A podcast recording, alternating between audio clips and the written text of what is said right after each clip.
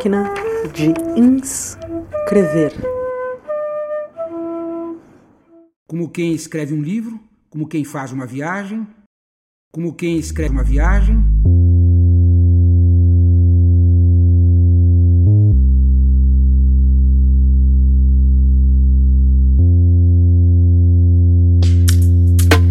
Esse é o tempo de partido, tempo de homens partidos. Em vão percorremos volumes, viajamos e nos colorimos, e a hora pressentida esmigalha-se em pó na rua. Os homens pedem carne, fogo, sapatos. As leis não bastam, os lírios não nascem da lei. Meu nome é tumulto e escreve-se na pedra. Visito os fatos, não te encontro. Onde te ocultas, precária síntese, penhor de meu sono, luz dormindo acesa na varanda. Miúdas certezas de empréstimos, nenhum beijo. Sobe o ombro para contar-me a cidade dos homens completos. Calo-me, espero, decifro. As coisas talvez melhorem, são tão fortes as coisas. Mas eu não sou as coisas e me revolto. Tenho palavras em mim buscando canal. São roucas e duras, irritadas, enérgicas. Comprimidas há tanto tempo, perderam sentido, apenas querem explodir.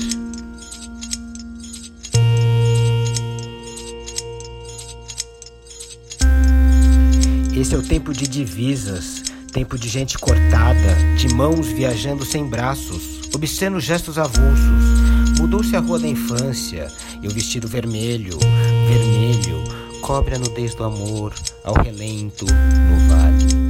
Símbolos obscuros se multiplicam. Guerra, verdade, flores. Nos laboratórios platônicos, mobilizados, vem um sopro que cresta as faces e dissipa na praia as palavras.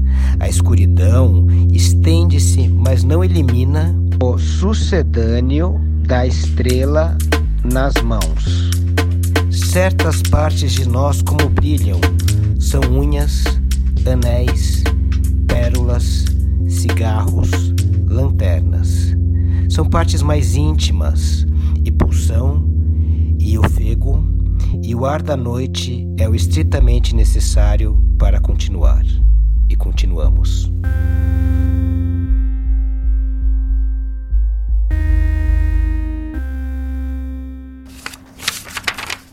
Gente, hoje é dia do Black Friday. Black Friday, galera!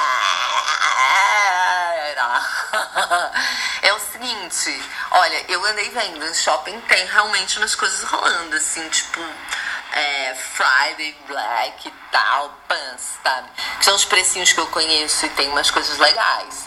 Sabe, tem umas lojas de magazine de roupas que estão bem Friday, é. E tem também umas sapato que eu conheço os preços. Eu não comprei nada, mas eu olhei bastante. Tinha. Ah, e outra coisa que eu gosto é Forever. Agora, um pão de açúcar caro, não tá nada nem Black, nem Friday. Tá tudo assim, cliente mais. É, as ofertas lá são pro cliente mais. Então eu falei pra moça, eu falei, olha, esse negócio aí eu devia por assim, mais Friday Black, porque cliente normal não tá nem Black nem Friday. Black is beautiful, black. Eu não caí, eu mergulhei. Fui ver o que o abismo tinha para me dizer. Não mais persigo um coelho branco com seu relógio medroso. Agora corro com os coiotes. Atravesso o deserto, tenho sete luas. Eu é quem cortei as cabeças, degolei todas as regras desta grande queda e flutuei no emaranhado quântico. Nunca mais voltei para casa. O delírio é a minha mais nobre verdade.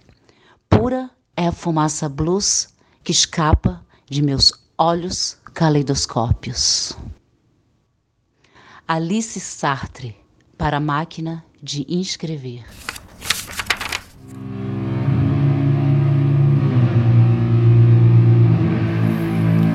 Ninguém para para pensar na paz.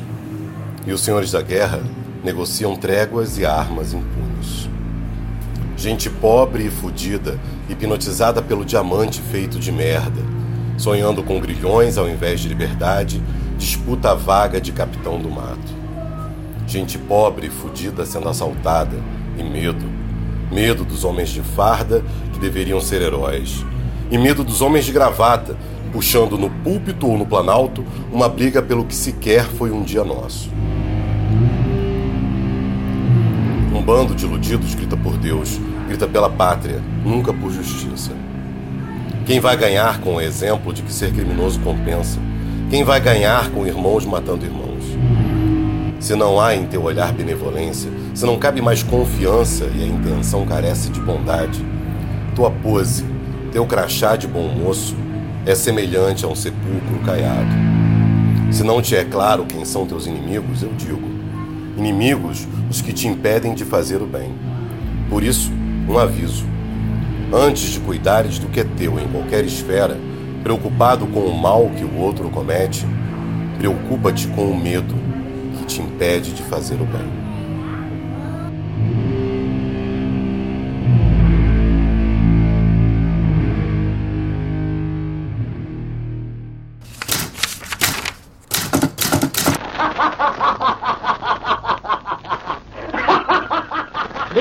Ouvinte, ria sem constrangimento, ria sem mostrar amarelo nos seus dentes. Use o creme dental Eucalol. O creme dental Eucalol elimina o amarelo, essa película ácida que ataca o esmalte e a dentina, provocando as cárias. Remova o amarelo dos seus dentes usando o creme dental Eucalol. Um riso Eucalol é um riso de saúde.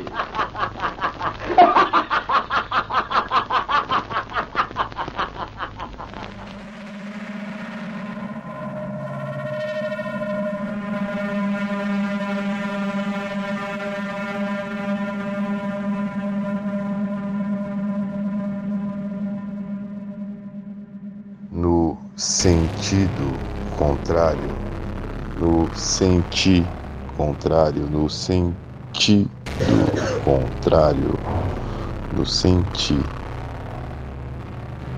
Minha gente anda contra a parede, numa pobreza esperta.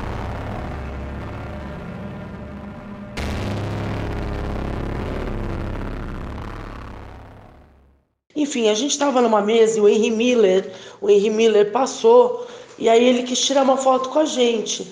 Aí ele ele falou, ele falou assim, é, ah, não sei o que da maconha, ele criticou, tava falando maconha, ele criticou e ele falou assim, é porque quando eu tava vivo, é, tinha uma tinha uma crosta de de porra no meu cacete, ele falou bem Miller mesmo do sexo, é porque de tanto tesão de viver, vocês não têm tesão de viver, a voz atual de vocês é apagada, ele dizia algo desse tipo, não é exatamente com essas palavras, que a nossa voz era apagada, e ele falou uma coisa para mim, façam a voz do futuro acontecer.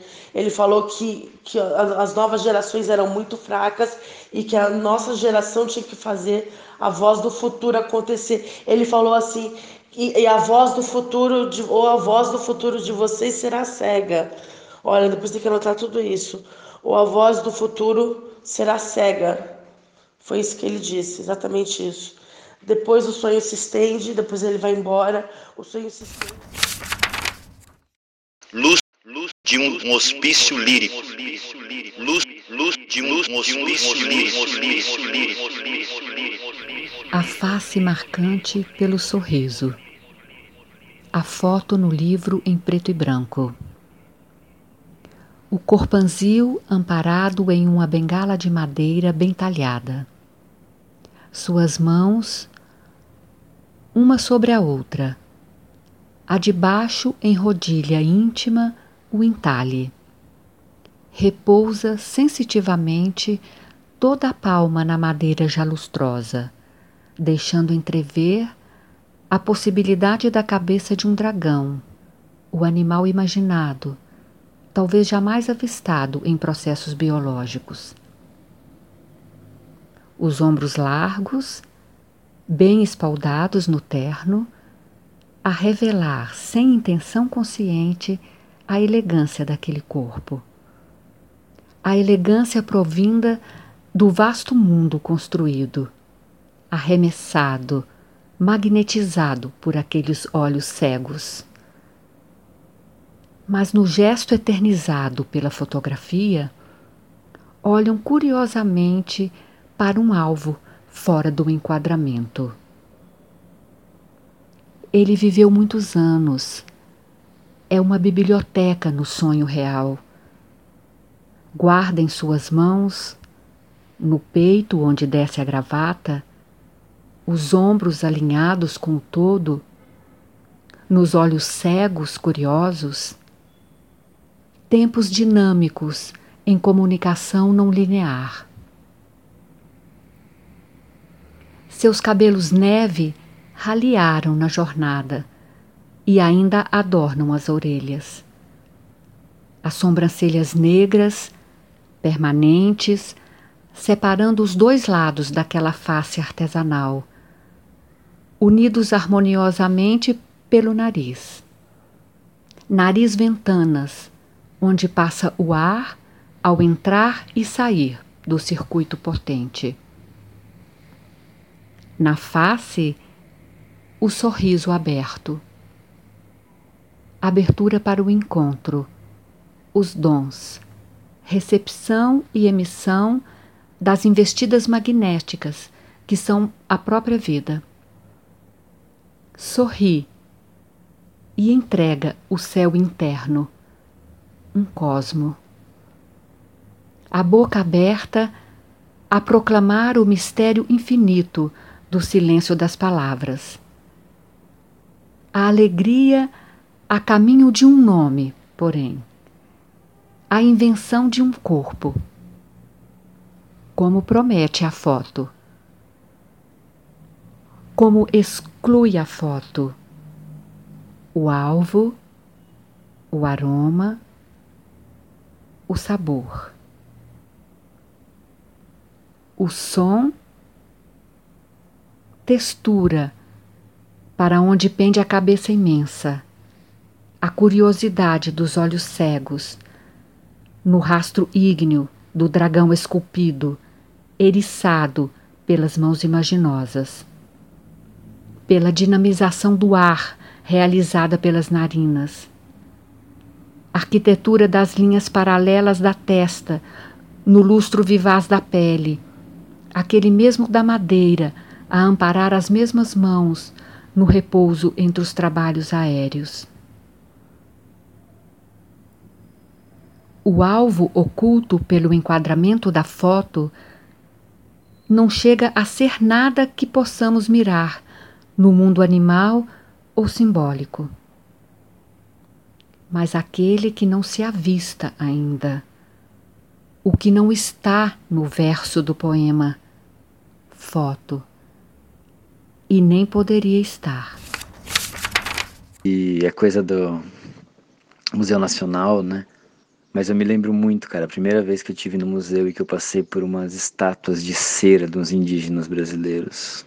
Cera marrom, avermelhada e me deu um ódio, uma vontade de botar fogo naquilo, de fazer daquilo uma vela, enfiar um pavio, botar fogo e ver aquilo derretendo, sabe? Assim, aquela história sobre algo que está vivo sendo aniquilado e colocar ali feito de cera para as pessoas olharem uma distância segura de algo que não é real, sobre algo que está sendo devassado, né, no presente, a colonização continuada, assim, sei lá, trancafiada naquele livro arquitetônico, né, que é um museu.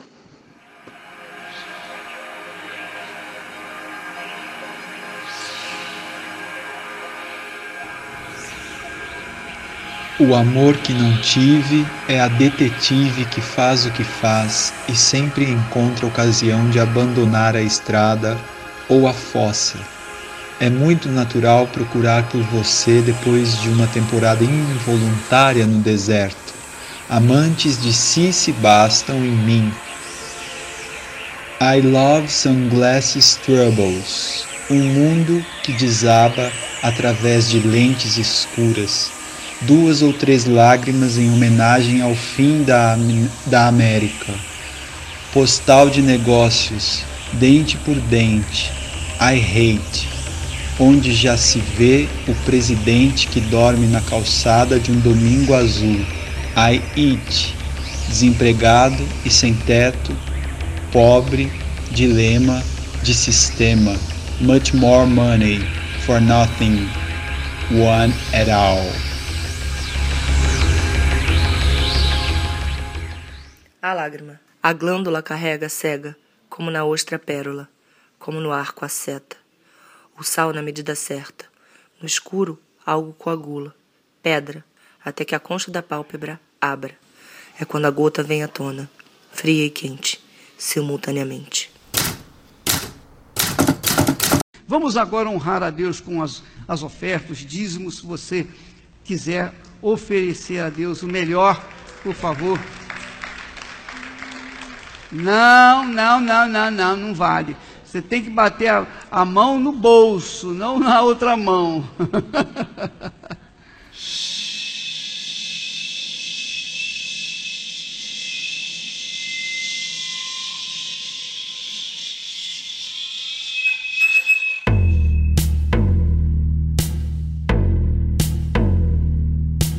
Este é meu Mr. Reed.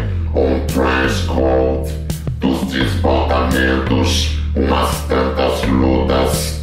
Tito, desordem mais ou menos cronológica. Câmera AI, coerência com retábulo de retalhos pontos e pespontos de certa contemporaneidade. Texto têxtil, rede aberta, camuflar até o que se quer captar. Poesia, essa guerra sem frentes e só de frentes. O lucro exige um tempo linear. A cultura, um sincronismo.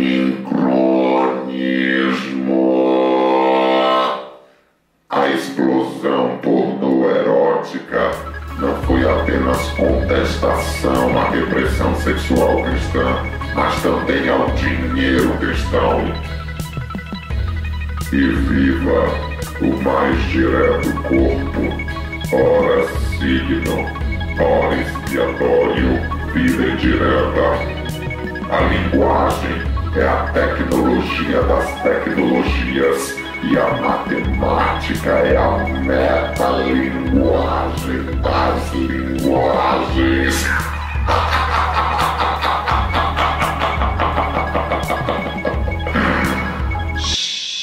Total grau de incomunicação, total grau de incomunicação, total grau de incomunicação, assim como a promoção de graus de comunicação menor. E o significado crava um X no triângulo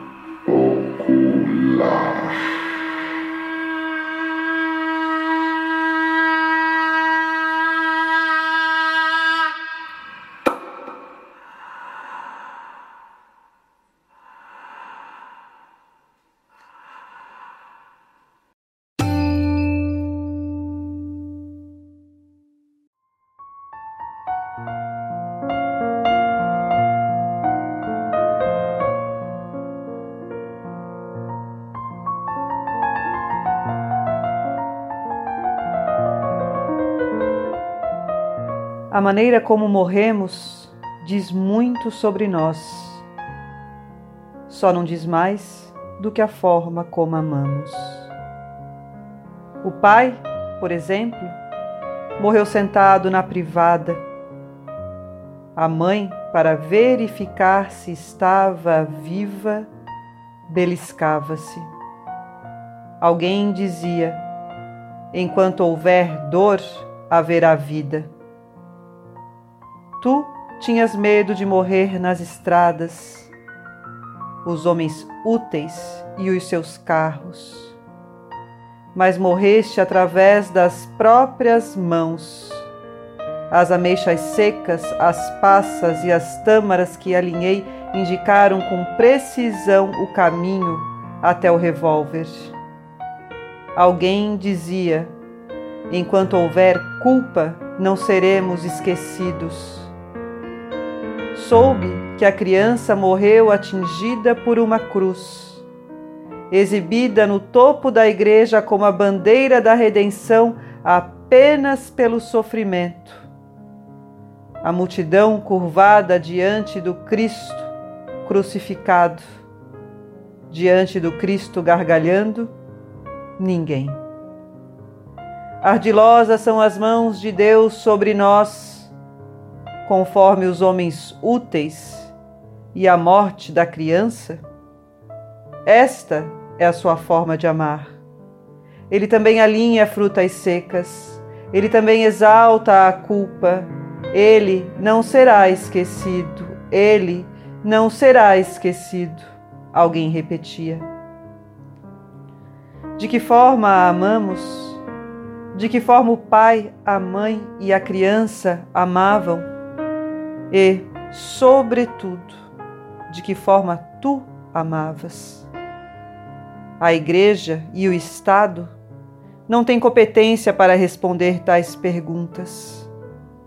Vislumbramos vestígios de luz nos pássaros que não se refugiam da tempestade. Mas as sutilezas têm dimensões muito pequenas até para os que encontraram no silêncio uma forma próxima e concreta de amar. Soube que a criança morreu atingida por uma cruz. O pai e a mãe guardaram as suas roupas durante longos anos. Ele morreu sentado na privada. Ela para verificar se estava viva, beliscava-se. Alguém doou as roupas dos mortos a um bazar beneficente.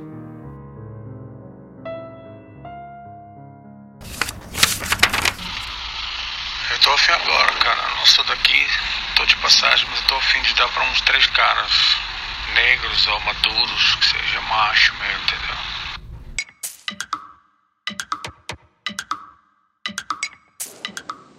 Vozes roucas, nossas vozes roucas na madrugada, cordas e oboés desafinados, harmônicos, descompassados. Vozes cansadas, fogo cruzado de notas e ideias em dissonância. Risada extasiante, voz no grupo, forte como a terra, invencível como os ventos. Entre os nós da garganta, canyons, Canyons entre cordas arranhando, violão baixo, álcool inundando, piano grave. Uma marca sem máscara acende entre todas as conversas da sala. Um farol fraco, sem linha final, cerca, arame farpado. Notas machucadas, manchadas na passagem do som.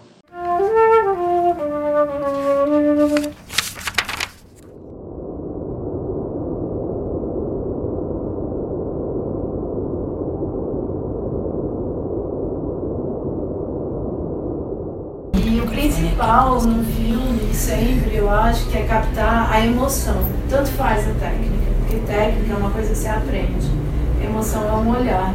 E falar que a imagem, ela sempre está assim, mais importante do que o som. Em tudo. No mundo. Né? A sua tela, Black Mirror, né? A sua tela de telefone. Tudo mais importante. Mas o som, ele atravessa a gente. Então, quando você faz um filme, se eu poderia dar algum conselho para alguém, é pensar o som, o som, o som dessa folha caindo do jardim da moça, o som daquela folha, daquela planta, daquele orvalho, da respiração. O som, porque o som atravessa gente, enquanto que a imagem é um anteparo, né? Você vê, ela rebate. O som não tem jeito, ele pega as pessoas. Então, cinema é som, eu acho. O som é muito pouco estudado, as pessoas ouvem pouco, falam muito, ouvem pouco. E eu acho que o meu filme sobre a Hilda Hilst é sobre a escuta. É sobre a escuta. É, me caiu sem querer na minha mão de ter que fazer um filme sobre Hilst, porque eu fiz um outro filme, e daí o herdeiro dela me ligou e me pediu, me mandou um e-mail pedindo para fazer um filme sobre ela. Eu não conhecia ainda. E quando eu fui na casa dela conhecer, porque era ela, a literatura dela, eu gostava da Clarice, né?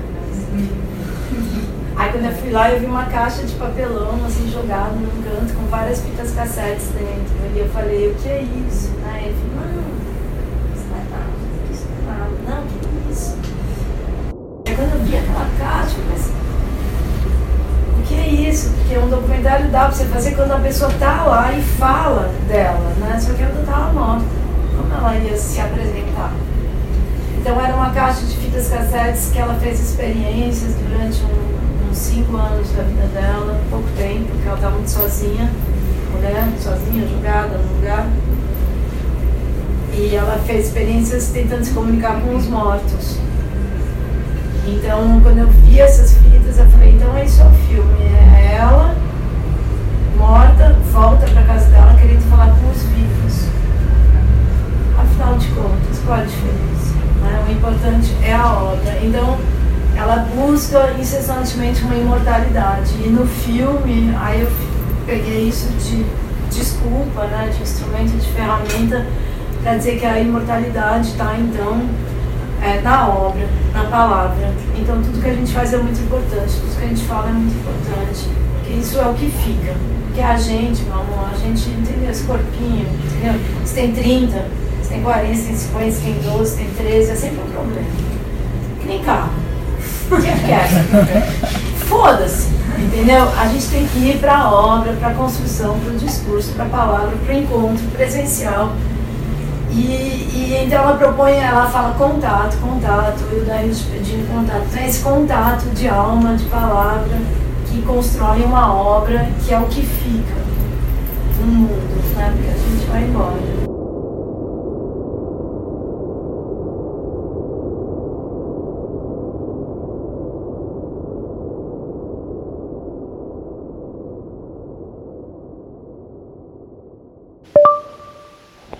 Antes de mais nada, eu quero tudo que for meu. Minha porção americana, o meu beijo francês, meu sangue italiano, minha espada japonesa. Antes desse tudo, eu quero ainda aquele fado português. Navegar as minhas mágoas até nascer flamenca e beber um chá chinês. Mais do que esse pouco, eu quero toda a África, de onde eu vim, para onde vou. E antes da alvorada, eu vou ser o que passou.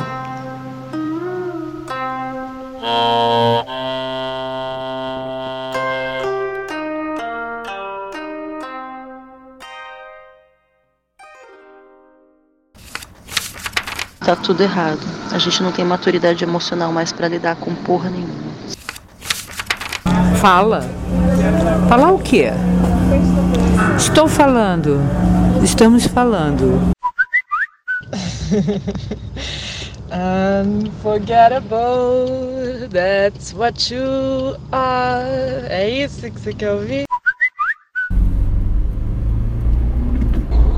Em 300 metros. Ultimamente estou trabalhando tanto, ralando tanto, pagar as contas.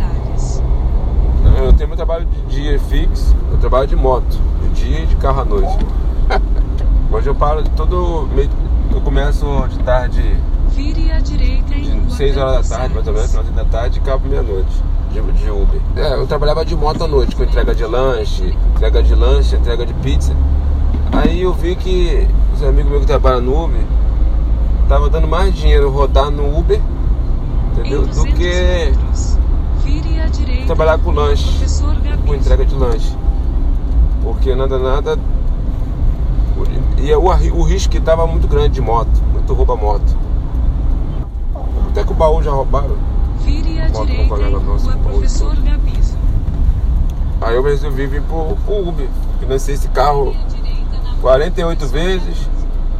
Paguei a entrada no cartão. Tô pagando até novembro, eu tenho que pagar a entrada. Aí só vai ficar só a prestação do carro, aí já me dá uma aliviada. Aí tem que trabalhar todo dia, tem que ir pra rua.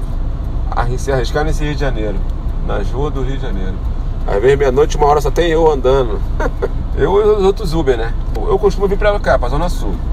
Não arrisco muito pra Zona Norte não, que lá é muito complicado.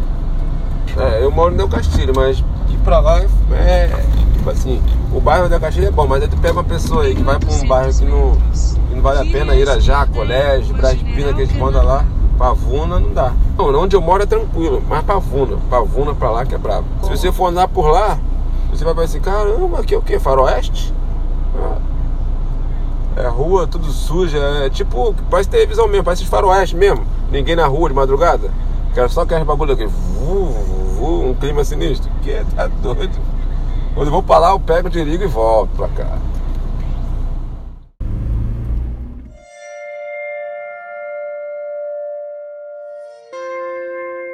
Todo mundo, todo mundo junto e misturado, de boa. Porque você vai lá pro centro, pra cidades, meu, não dá nem pra sair. Eu sei que às vezes eu vou fazer minhas comprinhas lá na 25 de março, eu tenho que estar com a bolsinha aqui, ó. Os pouquinhos de trocado que tenho, tem que pôr aqui na frente. Ainda com medo de nego catar tua bolsa. E não. Seu pagamento aí de boa aí dentro, ó. Passa aí de boa, ninguém mexe. Ninguém mexe. Aqui É eu tipo moro há três anos. Eu me separei, me divorciei e vim pagar aluguel aqui. Pô, mas eu sou assim, ou separado ou sem separado, eu sou assim. Essa pessoa que você está vendo, né? Pra quê? Pra que rancor? Pra que ficar com mágoa? O negócio é você levar na esportiva, brincar, viver de boa com todo mundo, independente de qualquer coisa. Você entendeu? Sei que sou simples, sou humilde, mas estou aqui, o mesmo sangue que corre na veia de vocês, corre na minha também. E amo todos. É muito bom a gente estar junto com as pessoas e as É. pessoas te aceitar do jeito que você é. Isso mesmo. Entendeu? E é assim. o radical nada das coisas. O mundo também está em relação com o mundo de cada um. Por isso a palavra borboleta é uma borboleta. A palavra beija-flor passa de raspão como um avião japonês. Lembrar uma coisa é uma oração, uma coisa oração. Tenho abraçado fortemente quem está no meio do meu caminho, onde andar e pensar demoram-se em contravenções amorosas, na violência real do sagrado.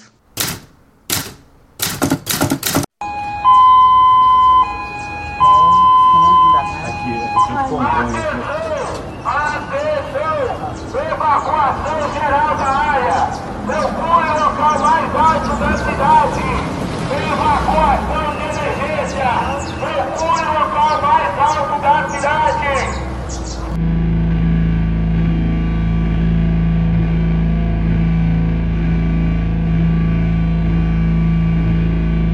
Não falarei das coisas, mas de inventos e de pacientes buscas no esquisito. Em breve chegarei à cor do grito, à música das cores e dos ventos.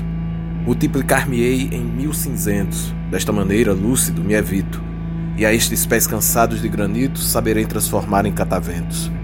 Daí o meu desprezo a jogos claros e nunca comparados ou medidos como estes meus ilógicos, mas raros.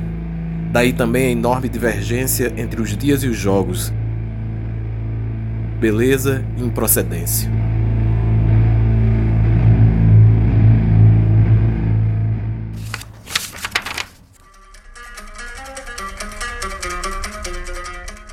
E é muito linda a vida no deserto, sabe? O Ayman falou que a primeira camela dele, é, ela, ela simplesmente pula o muro, vai dar um rolê e volta depois.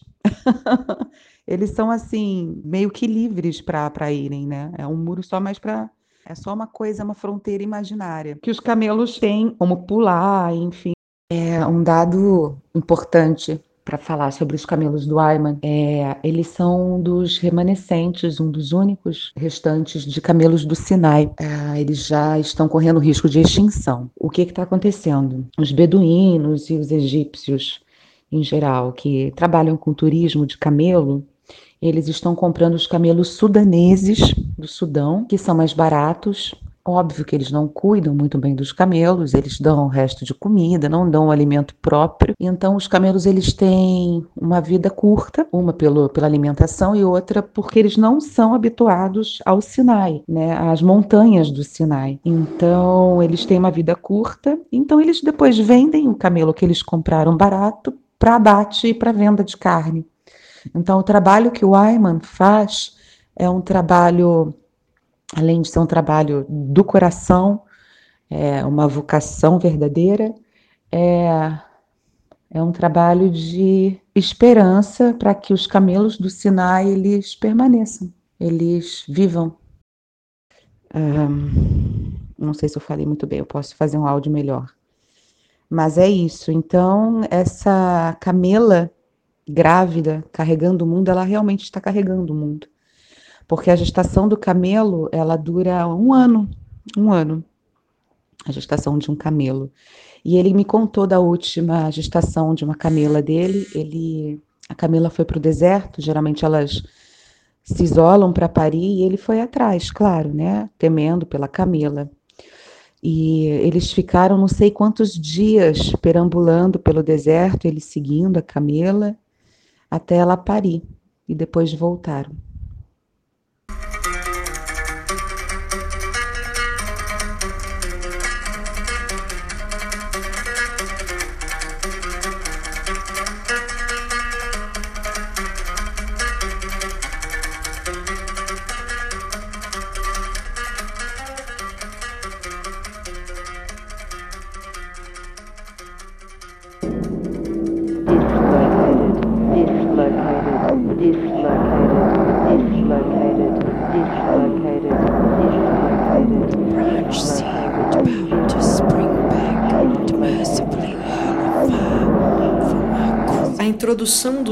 Meios audiovisuais do disco à televisão e ao vídeo modificou profundamente as condições da performance. Ela não tocou na natureza própria desta. A mediatização de uma mensagem lhe assegura uma repetitividade análoga, embora não idêntica, àquela que ela poderia conservar da escrita. Ela não guarda menos no seu modo de funcionamento efetivo seu caráter de presente extratemporal. A mediatização atenua ou apaga certos aspectos corporais da performance, aqueles que se referem à tactilidade, mas ela deixa subsistir um traço essencial, o jogo na transmissão da mensagem, de estímulos e percepções sensoriais múltiplas. O texto é a sequência linguística que constitui a mensagem e cujo sentido global, o sabemos, não é redutível à soma dos efeitos de sentido particulares produzidos por seus componentes sucessivos. A obra é aquilo que é poeticamente comunicado, aqui e agora. Texto, sonoridades, ritmos, elementos visuais e situacionais. O termo abarca a totalidade dos fatores da performance, fatores que produzem juntos um sentido global, que também não é redutível à adição de sentidos particulares. Neste sentido, a obra é, por natureza, teatral. O teatro é a sua forma acabada, mas toda performance o sustenta de alguma forma. Do texto, a voz em performance extrair a obra. Ela se submete a este fim, ao funcionalizar todos os elementos aptos a sustentá-la, amplificá-la, a declarar sua autoridade, sua ação, sua intenção persuasiva. Utiliza o próprio silêncio que ela motiva e torna significante. Num caso extremo, a própria leitura visual e solitária pode passar por uma performance ao mesmo tempo truncada e interiorizada. Dessas distinções resulta que não se pode falar de performance de forma totalmente unívoca. Cabe definir uma performance propriamente dita, aquela que o etnólogo registra em contexto de oralidade pura e uma série de realizações cada vez menos claras, afastando-se cada vez mais deste modelo primeiro, sem, contudo, conseguir invertê-lo de fato, salvo exceção mal concebível. Do ponto de vista das relações entre o texto e a obra, classifico em três grupos as diversas espécies de condicionamento real. Audição, acompanhando-se de uma visão global da situação de enunciação, é a performance completa, onde se constata a oposição mais forte e irredutível entre obra e texto. Um elemento de mediação é suprimido, seja visual ou tátil. Através disso, quero me referir à sensação da presença física, Portanto, na leitura pública não teatralizada, na mediatização audiovisual, na audição sem visualização. Esses casos constituem as etapas de uma extenuação progressiva, mas nunca total, da performance. A oposição texto-obra tende então a se reduzir. A leitura solitária marca o grau de performance mais fraco, aparentemente próximo de zero. A oposição entre texto e obra quase não é sensível, mas aqui devemos contar com aquela espécie de cegueira ou de surdez particular que nos impõe nossa educação literária, entre aspas, e que afasta nossa atenção de todo fator performancial que tenha perdido seu pleno vigor. Ainda devemos, em relação a esse último aspecto, precisar as modalidades de leitura. Com efeito, o leitor pratica ora uma leitura puramente visual, entre nós é o caso mais comum, ora uma leitura articulada, vocalizada e com isto comportando um mínimo de jogo muscular, aquela que muitos de nós adotamos para ler um poema, em virtude da mesma necessidade que leva tantos poetas a ler em público suas obras. Esta leitura articulada, ainda hoje, está generalizada entre os indivíduos pouco ou mal alfabetizados ou em virtude de tradições culturais, muitas vezes religiosas e, mais geralmente ainda, no terceiro mundo. Além do mais, sabe-se que no Ocidente esta foi a forma normal de leitura até os séculos XV e XVI. A leitura que praticamos comumente representa na história de nossa cultura o limite extremo de uma evolução.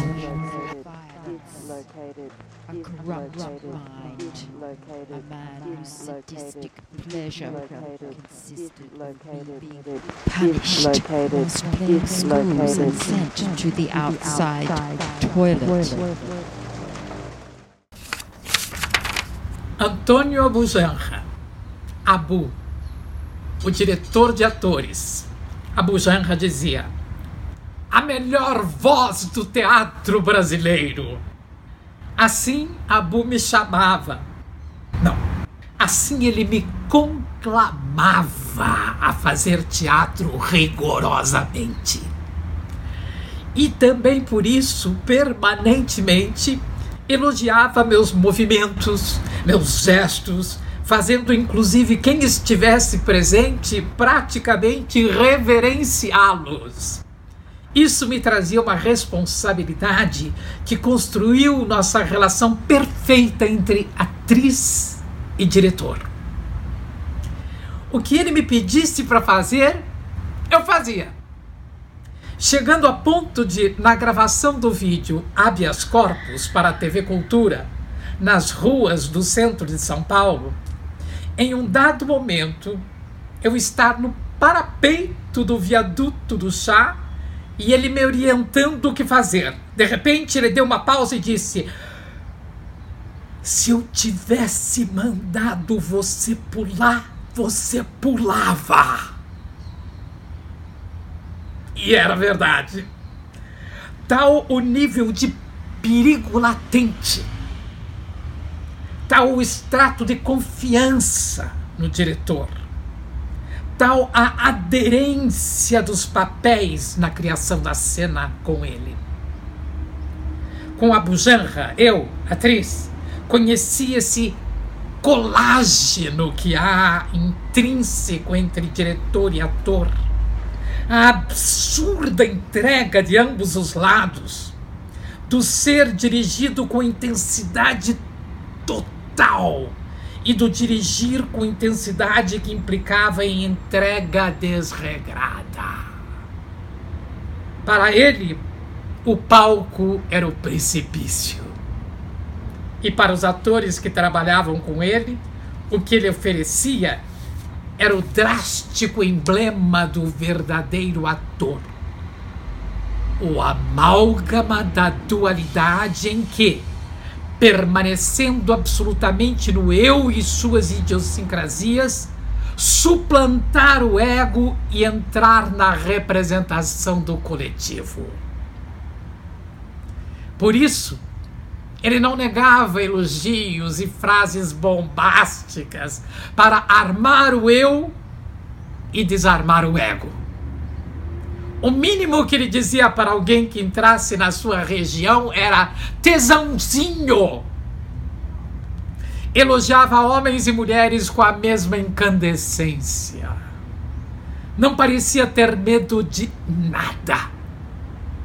Seu relacionamento ardente com todos era a exposição de como dirigia seus atores.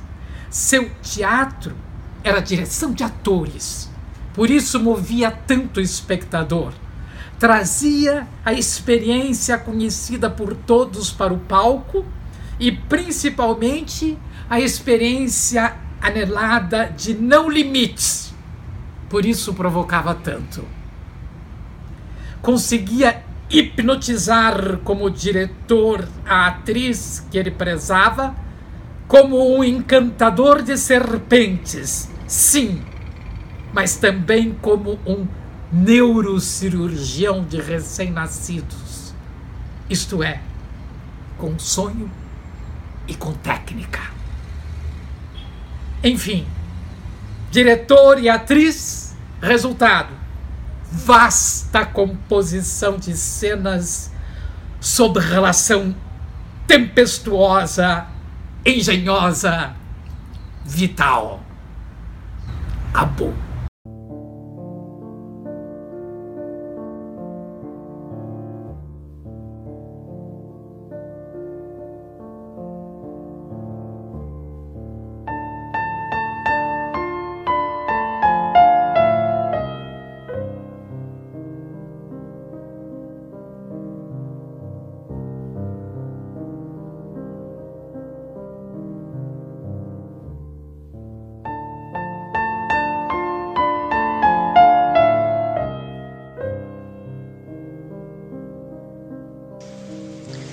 Tempo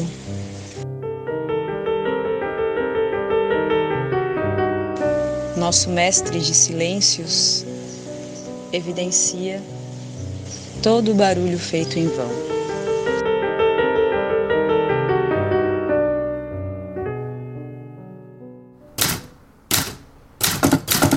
Alô, alô, e é o seguinte, então estou trabalhando uma questão aí de linguagem, com uma questão de falta de permeabilidade e solidariedade no tecido social e estou andando para cima e para baixo com sol, na, sol nas costas, abrindo a boca e soltando o verbo e conversando com as pessoas e me aproximando delas, e é isso. E aí comecei com uma abordagem de escrever descritiva das línguas, mas é, teve a ideia do data mining e eu acho que mais importante são essas duas ideias irmanadas. O data mining é engenharia social. Aí a aplicação do algoritmo vai para que tipo de, de intuição de fenômeno que você tem. Data mining engenharia social. Aí pensei em utopias, utopias cibernéticas digitais como a plataforma George Orwell, com microserviços, microserviço zumbi, microserviço Carlos Marighella, engenharia social, data mining, proteção do trabalhador, proteção da cultura. E é isso, utopias digitais é, então é, é isso, basicamente. Um beijo, meus queridos. Pô, vai tomar no cu, meu. Somos puta trouxa, velho. Não é possível, sabe? Eu fico revoltado com isso aí, cara. E aí o legal dessas coisas é ver que, meu, são todos os caras que assumem, todos os partidos, to... ninguém tá trabalhando para a comunidade, para o bem coletivo. Estão trabalhando só para grana, interesse da grana sai da, não vão sair dessa máquina, sabe? Tá foda. Ela é altamente fodida, cara. Voltada exclusivamente para um ponto. Acumulação excessiva de capital por poucos caras e ter, é, privatização de recursos públicos. É isso que a gente tem hoje. Esse é o modelo americano, o modelo brasileiro, é o modelo quase em todos os lugares, sabe? Por isso que os caras vão falando, ah, agora tem 1% com 99% da riqueza. Daqui a pouco vai ter meio por cento, porque o cara de 1% quer matar o outro, entendeu? E ninguém mais consegue ficar subindo desse. Olha o salário desse cara. Então, puta doença, cara. É crise, é crise. A crise é o caralho. Enfia essa crise no seu cu, meu. Que crise, velho. E as divisões de lucros aí, milionários, bilionários, sei lá. Sabe? Ah não, mas isso aí era quando tava bom, agora tá foda. Tomar no seu cu, mano. Sabe? E o governo tá atuando como efetivamente nisso? Uma puta proteção anti-falência com financiamento desses caras grandes e a cachatação total nossa, pô.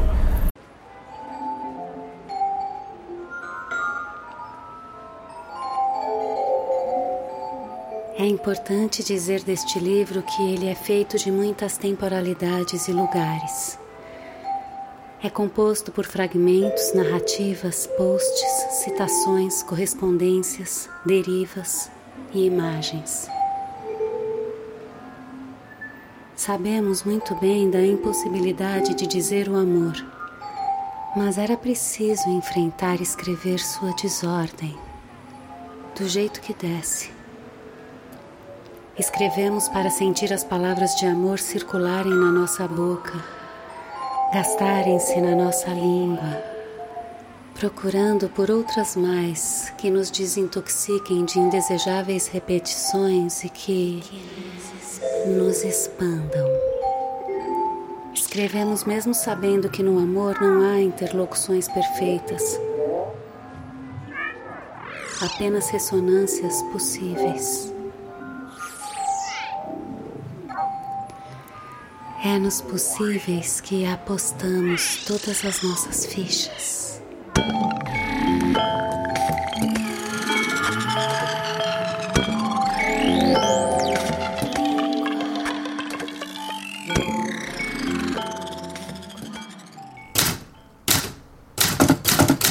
O amor comeu meus cartões de visita.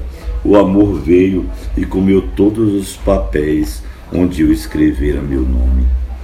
O amor comeu minhas roupas, meus lenços, minhas camisas. O amor comeu metros e metros de gravata. O amor comeu a medida dos meus ternos, o número dos meus sapatos, os tamanhos dos meus chapéus. O amor comeu minha altura, meu peso, a cor dos meus olhos e dos meus cabelos.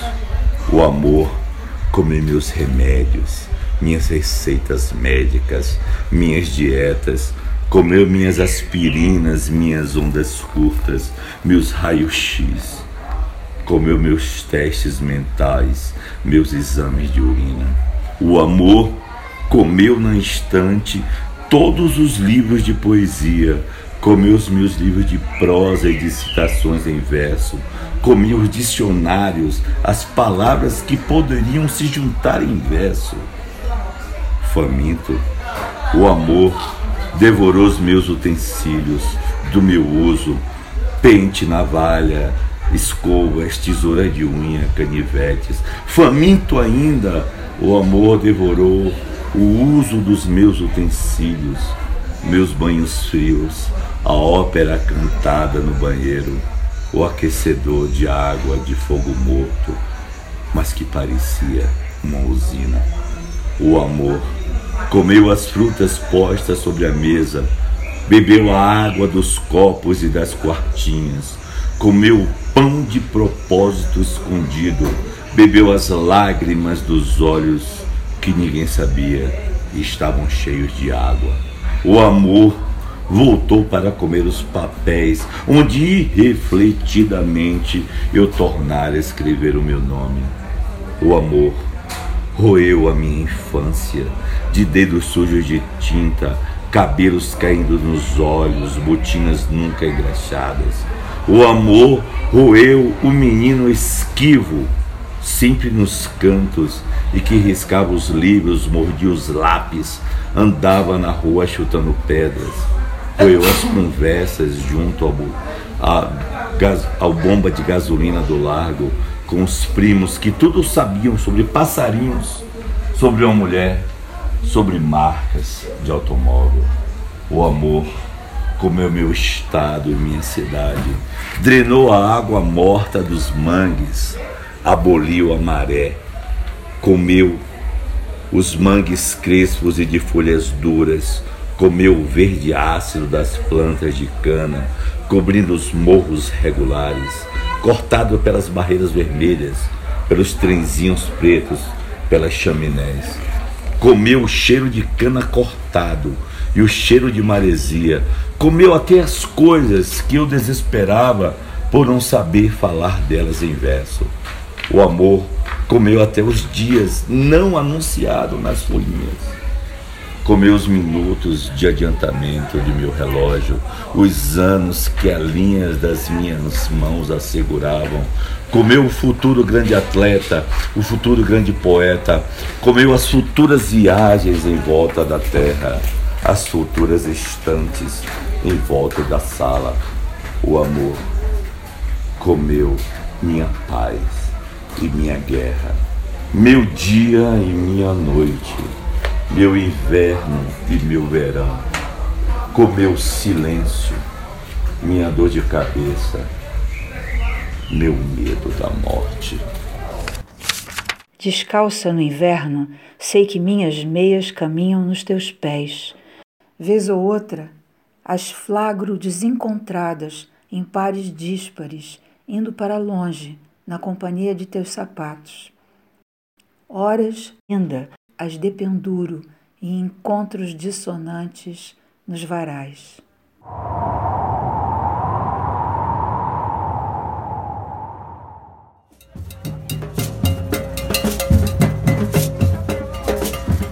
Preciso voltar para a Bahia. É urgente. Nem que seja para morrer. É sério. Ouvi de Caíme que é doce que é doce morrer no mar. Mesmo salgado, eu, é doce morrer no mar. De ilusão, de tesão, de axé.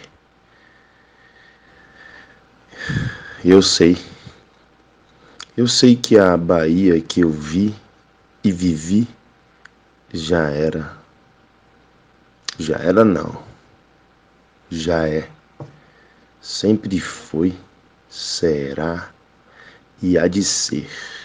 Ser a Bahia do meu mapa, do meu karma, do meu nada.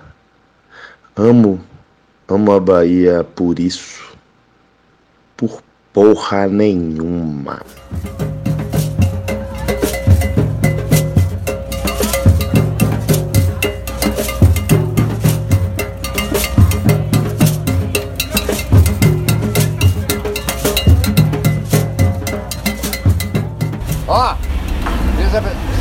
Da rua. Ai que Deus viu para nós, um sol lindo, um Brasil lindo, maravilhoso, o ar lindo. Mano, sabe o que é, mano, Brasil? É nós. Sim. Ó, o governo é nosso, velho. As pessoas, né, senhora? Nós, mano, Brasil. Graças a Deus, hein? Como quem escreve um livro, como quem faz uma viagem, como quem escreve uma viagem,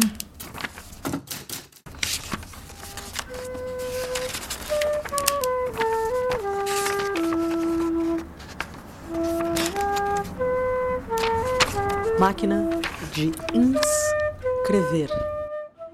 Você ouviu o oitavo programa da série. Para mais informações, acesse as notas de roda orelha. Graças pelos tímpanos, seguiremos reverberando com a ajuda dos cabos de fibra ótica.